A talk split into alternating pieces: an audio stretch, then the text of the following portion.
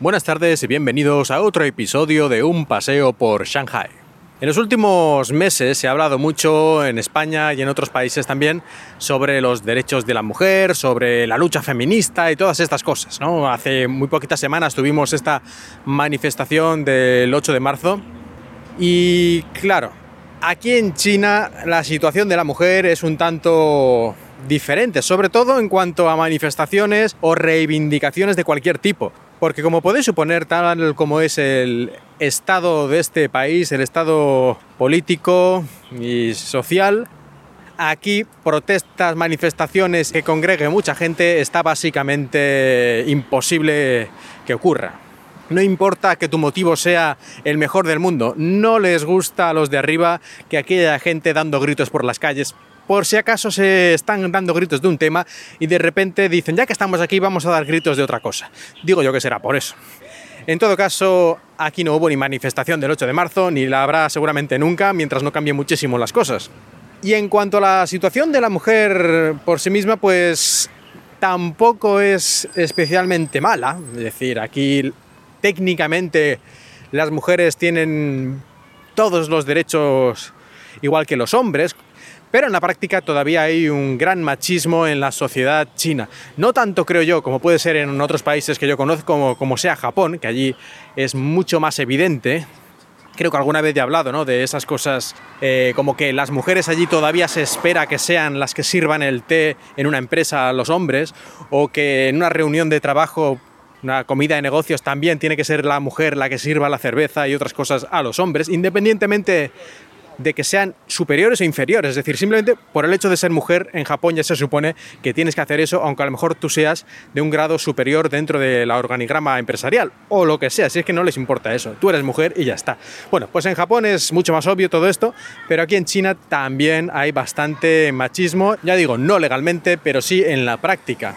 Y se podrían poner miles de ejemplos, supongo, pero el otro día vi una noticia en la que se hablaba de algo que justamente unas semanas antes me había dicho mi jefa. El marido de mi jefa trabaja en una empresa de informática aquí en China, una empresa creo que es de como una especie de Netflix chino o algo así. La cuestión es que me dijo ella que en su empresa tenían muy pocas mujeres programadoras y que las que tenían eran como no especialmente buenas o eran peores que los hombres programadores, pero que las tenían porque daban como buen ambiente, como que alegraban la oficina. Me lo dijo así con estas palabras, que a ella le parecía ridículo, pero, pero bueno, que así era la, la realidad y que su marido también así se lo había contado.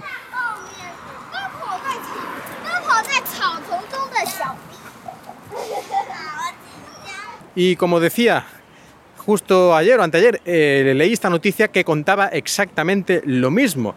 Y es que no solo es que muchas empresas chinas, sobre todo empresas de startup y tecnología, contraten a mujeres solo por dar buen ambiente, sino que ya directamente en muchas de ellas contratan como a animadoras, es decir, unas chicas jóvenes y guapas, lógicamente, porque si no, ¿para qué?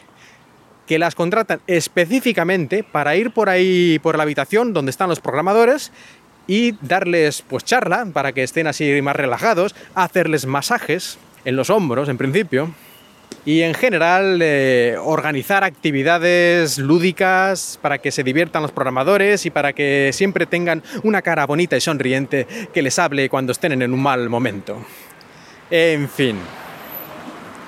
Obviamente ni se les pasa por la cabeza hacer lo mismo con un hombre, que también podría haber un hombre que estuviera ahí animando y dando consejos y, no sé, charla entre hombres, yo qué sé. Quiero decir que normalmente incluso cuando eres un hombre, tus mejores amigos suelen ser otros hombres.